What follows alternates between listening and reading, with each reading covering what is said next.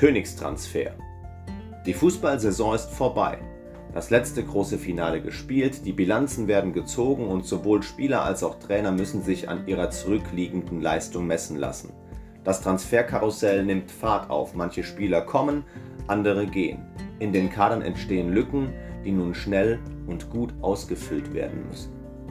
Die sogenannten Königstransfers werden häufig medienwirksam der Öffentlichkeit vorgestellt.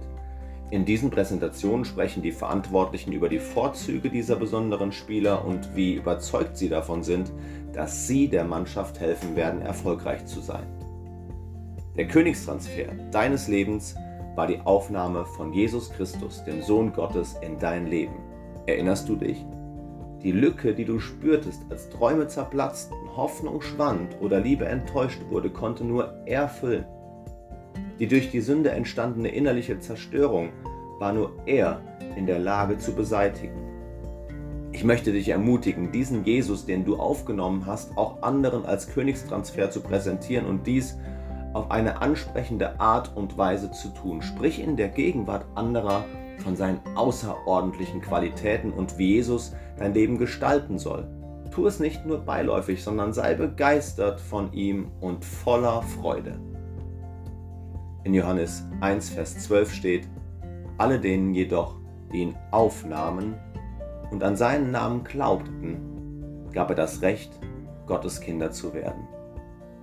Es ist ein besonderes Gefühl, wenn der König der Könige die Bühne deines Lebens betritt und du plötzlich spürst, er ist alles, was ich brauche, um ein wirklich erfülltes Leben zu führen.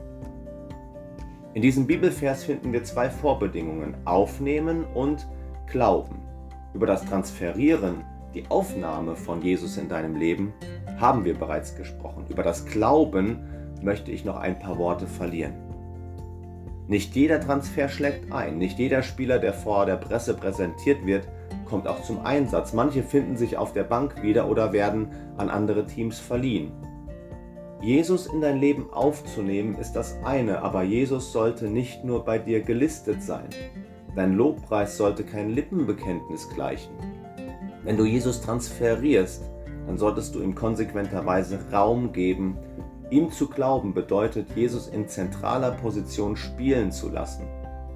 Dieser Prozess erfordert immer wieder Mut und Gehorsam.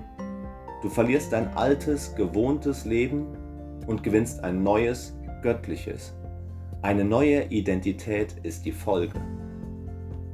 Wenn du Jesus transferiert hast, dann lass ihn auch das Spiel machen.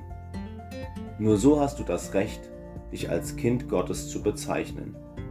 Durch Jesus Christus wird der allmächtige, allgegenwärtige, heilige, unnahbare Schöpfergott zum liebenden Vater. Du als schuldbeladener, sterblicher, begrenzter Mensch wirst zum ewig geliebten Kind Gottes. Was für ein bahnbrechender Unterschied. Danke, Jesus.